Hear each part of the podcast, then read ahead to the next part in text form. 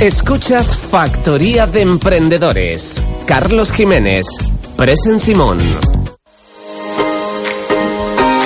Y cerramos este primer bloque del programa con la, última entrevista, que no menos interesante por ser la última, con Alba Cuadrado, que nos va a hablar de un tema muy, muy, muy interesante, a la vez que necesario, que es todo el tema, toda la problemática de las alergias ¿no? y, y esas reacciones eh, que sufrimos, que sufren las personas que tienen esta, esta, esta problema, ¿cómo le llamamos, Alba?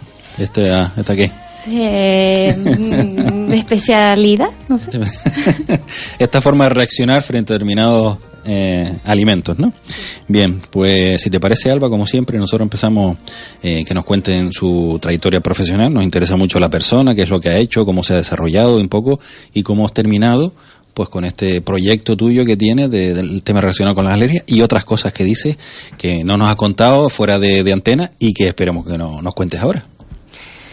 Bueno, yo soy Alba, tengo 27 años y estudié la carrera de turismo porque en, en aquel entonces cuando iba de vacaciones con mis padres me gustaba mucho las vacaciones. El, y viajar, ¿no? Dice, bueno, yo estudio turismo, así viajo todo el día, ¿no? Claro, esa Pero no es así la historia, ¿no? Claro, yo relacionaba eh, las vacaciones con felicidad, sol y playa, entonces al final acabé estudiando eso y, mm, y después de, de haber estudiado la carrera, pues al año siguiente empecé con mi trayectoria emprendedora, con cursos de emprendimiento que no tenía ni idea. Quise llevar el proyecto de fin de carrera a, un proyecto empresarial y ahí empecé con el sector turístico.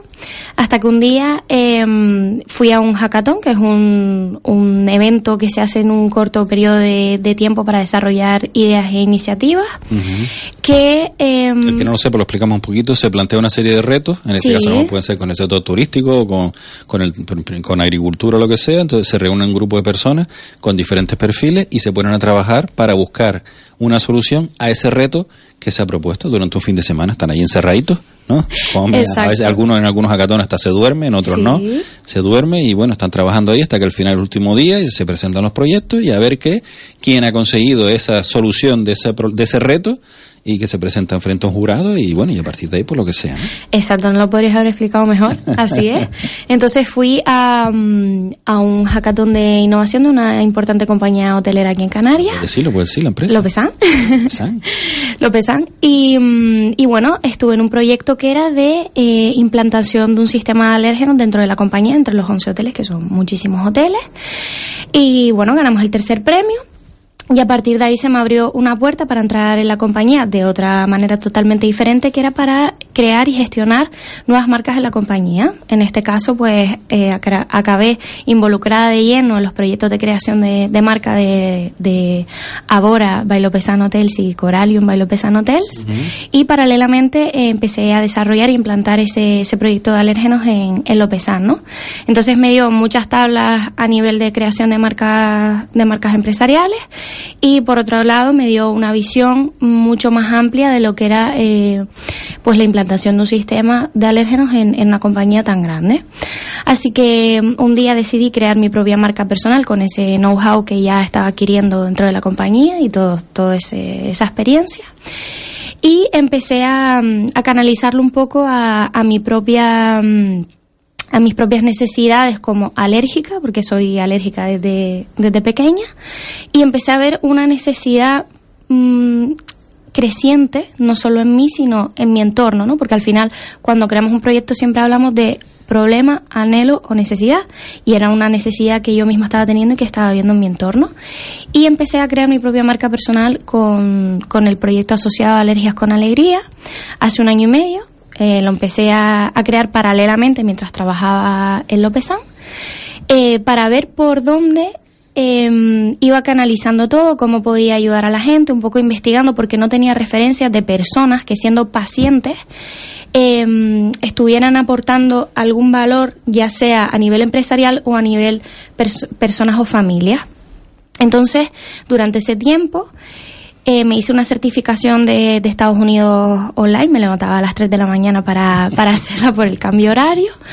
Y, mm, soy la primera alert coach eh, en España, certificada, lo que significa que tengo la potestad, entre comillas, de poder acompañar a, familias y a personas en este proceso tan importante. Y por otra parte, pues he conseguido eh, asociarme a una asociación de multialérgicos del País Vasco en la que soy representante en Canarias para mm, un sello de certificación y de calidad que se llama Allergy Protection para, para certificar a todas las cocinas mm, de restauración colectiva, ya sea de hospitales, de colegios, de hoteles. Em, para que protejan a, los alérgicos en, esto que es tan importante. Y bueno, esa es mi trayectoria un poquito, un resumen. Solo 27 años, ¿no? Sí. Está bien, está muy bien. Bueno, nosotros siempre decimos que para montar un negocio, desarrollar un proyecto, al final o tienes ganas o tienes pasión, o la cosa es levantarse a las 3 de la mañana, pues al final... 27 años para hacerlo, ¿no? Porque, vamos, sí. ¿No, verdad? sí, es que cuando... cuando yo creo que te comprometes con algo que ya llevas dentro, es decir, yo ya he pasado por por dos etapas, ¿no? El, trabajar por un proyecto turístico, por, por decir, eh, bueno, pues voy a montar una empresa, voy a ver qué tal va mi startup, y no es lo mismo algo que es externo a ti, a ver si sale, a ver si no, vas probando.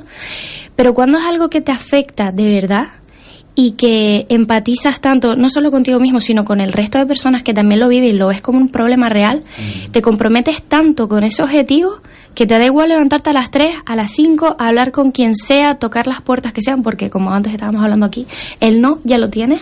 Y creo que es muy importante escuchar a la gente, que es lo que he estado haciendo durante un año y medio, investigando em, de qué manera se puede ayudar en, en, un entorno que no está explotado. O sea, que se habla mucho de alergias, pero realmente a la hora de verdad yo voy a un restaurante y digo que soy alérgica a algo y me dicen, ah, eres celíaca, tenemos cosas sin gluten. Y no tiene nada que ver. Eh, el ser celíaca es una alergia también al gluten. O sea, es una parte muy, ¿no? muy, muy pequeñita. Ser celíaco es, mm. es una enfermedad totalmente distinta a ser alérgico. Por una alergia te puedes morir. Y una enfermedad celíaca afecta al intestino, digamos que también el, cuerpo reacciona de manera adversa a ese alérgeno, en ese caso el gluten. ¿Pero no tan grave o qué? No, eh, una celiaquía no quiero decir que no sea tan grave, a largo plazo tiene enfermedades asociadas, pero por el, consumo, por el consumo de gluten los síntomas suelen ser digestivos, hay muchísimos otros síntomas, hay gente que es asintomática, es una patología totalmente diferente a la alergia, pero por una, por una alergia eh, te puedes morir incluso en sí, instantes. decíamos eh, con el entrevistado anterior que no encontraba la inyección y estuvo a punto de el otro día escuchaba que mm, parece que el tema de mm, los productos sin gluten que se han, se han puesto como de moda. Entonces hay personas que asocian tomar un producto sin gluten a, a, pues algo que es sano, que sea saludable y demás. Entonces eh, advertían, advertía un médico que eh, si tú no eres alérgico al gluten no tienes por qué tomar productos sin gluten porque de hecho eso, o sea, todo todos los ingredientes de un producto, si no tienes ninguna patología, son necesarios para ti, ¿no? Todo lo que, entonces, ¿tú qué le dirías a estas personas que por modas mm. creen que deben tomar productos sin gluten porque son más saludables cuando no tiene ningún sentido que lo hagan. O sin lactosa, ¿no? Que también escuché que al final el cuerpo parece que se acostumbra a no tomar mm. lactosa y al final tú mismo te creas un problema. Es que el marketing ha hecho mucho daño em, porque estos productos en un inicio han sido pensados para personas que realmente tienen un problema eh, con ese alérgeno en concreto que es el gluten. Si es verdad que hay muchas personas que no están diagnosticadas, no hablo de, de alergia sino de celiaquía, hay mucha población que no sabe que, que es celíaca o que es sensible al gluten, que es distinto. Entonces hay gente que dice, ay, a mí me sienta mal el gluten, yo dejo de tomarlo y ya está personalmente, esto es una opinión personal, creo que no se debería ser así, creo que siempre hay que estar seguido por un profesional que sea el que te paute el no consumo de, de, gluten o de lactosa o de lo que sea, porque nos estamos autodiagnosticando con cosas que no sabemos y no sabemos lo que eso a la larga puede suponer. Como bien decía, el no consumir mm, lactosa porque pensamos que es malo puede hacer que la enzima digestiva encargada de digerir la lactosa eh, deje de hacer su función vital y al final pues acabemos mm, peor de lo que estábamos. Entonces yo siempre recomiendo acudir a un profesional si se tiene molestias digestivas y en el caso de la moda, pues informarse antes de, de hacer cosas por, por marketing. Claro, marketing y internet, ¿no? Internet ha ayudado muchísimo a, avanzar y a mejorar, mm. pero también eh, todo eso que se lanza, todos esos bulos, toda esa formación entre comillas que se da que al final hace mucho daño porque realmente no está basada en ningún estudio científico, no hay nada detrás, sino alguien que se le ocurre un momento dado, voy a hacer esto así, como las influencers que en un momento dado dicen, pues yo hago la dieta de, no, como el otro día, ¿no? 16 horas sin, sin comer. Yo, 16 horas sin comer, ¿es bueno, es malo? ¿Qué es lo que hay detrás de eso? El ayuno intermitente. intermitente, ¿no? Bueno, que hay, hay personas que dicen que que no deja de ser saludable, ¿no? Porque al final el organismo eh, parece que lo tenemos siempre a marchas forzadas y que de alguna manera pues como que descansa. No sé si eso tiene alguna base, pero sí que es verdad que hubo dietas en su momento que se pusieron de moda, como la del doctor este francés mm. eh, Ducan. Mm. Que la de la alcachofa, la de la lechuga, no sé qué, se ve comiendo alcachofas todo el día, madre mía. Es que, hay, a ver, hay muchísimas tendencias y es verdad que hay, como somos personas totalmente diferentes, habrá gente que le siente bien y la gente que le siente mal. Entonces no se puede generalizar en ningún momento. Siempre hay que ver, hasta dentro de las propias alergias o dentro de la propia celiaquía, hay celíacos que son asintomáticos, celíacos que les, les afecta.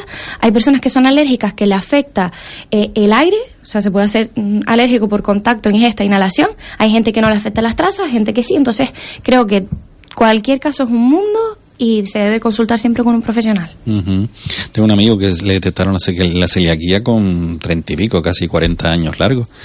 Comía, a veces se sentía incómodo, termina la, el estómago pesado, lo que sea. No sabían qué era hasta que se hizo la prueba y dice, no, es que tienes un problema aquí con el gluten, ¿no? Y a partir de ese momento, pues, pero bueno, no era, no era una cosa tan grave, era como incomodidad más que otra cosa, ¿no? Pero bueno, al final la incomodidad fue más y, ya en la prueba se. El tema de, la, de las alergias, porque parece ahora que está con el tema del marketing puede ser también, está ahora como más en boca de todos, pero realmente hay más personas alérgicas o es que ahora se le da más, más, mm, más publicidad o más, o más difusión ¿no? al tema? O eh, con esta sociedad que tanto se habla, la contaminación y todo esto, resulta que el cuerpo humano está reaccionando de esta forma tan exagerada, cuando antiguamente, a lo mejor por no haber esos contaminantes, el cuerpo humano no, no lo sé si está relacionado o no, si hay más o si hay menos, ¿cómo está ¿Te voy a hablar de datos? Eso. Eh, más de 250 millones de personas en el mundo tienen una alergia, alguna alergia alimentaria. En Europa nos trasladamos a 17 millones de personas con alergia alimentaria. En España, 5 millones de personas con alergia alimentaria. Y el 1% de la población en España es celíaca. Es decir, hablamos de que al final la población celíaca diagnosticada es menor que la alérgica y eh, realmente no se conoce a nivel científico el por qué ahora hay más alergias, pero sí se habla de, muchos factores que pueden haber causado el que haya más, pues nuestro estilo de vida, eh, cómo comemos, la contaminación, eh, el hecho de eh, de, el exceso de higiene en los niños, por ejemplo, cuando tú no te expones desde pequeño a ciertas cosas y tu organismo no se acostumbra, pues hace que tú, cuando te expones, eh, tu organismo... No está acostumbrado y reacciona de una forma exagerada. Exacto. Esa, esa costumbre o esa mm, filosofía de mantener como los niños una burbuja, que no vaya a ningún sitio, que no toque a nadie, que no sé qué, y al final que no te pones las manos en la boca, y al final todas esas cosas son las que generan luego los anticuerpos necesarios para que el cuerpo funcione normal. Se estima que para el año 2050 el 50% de la población tenga algún tipo de alergia.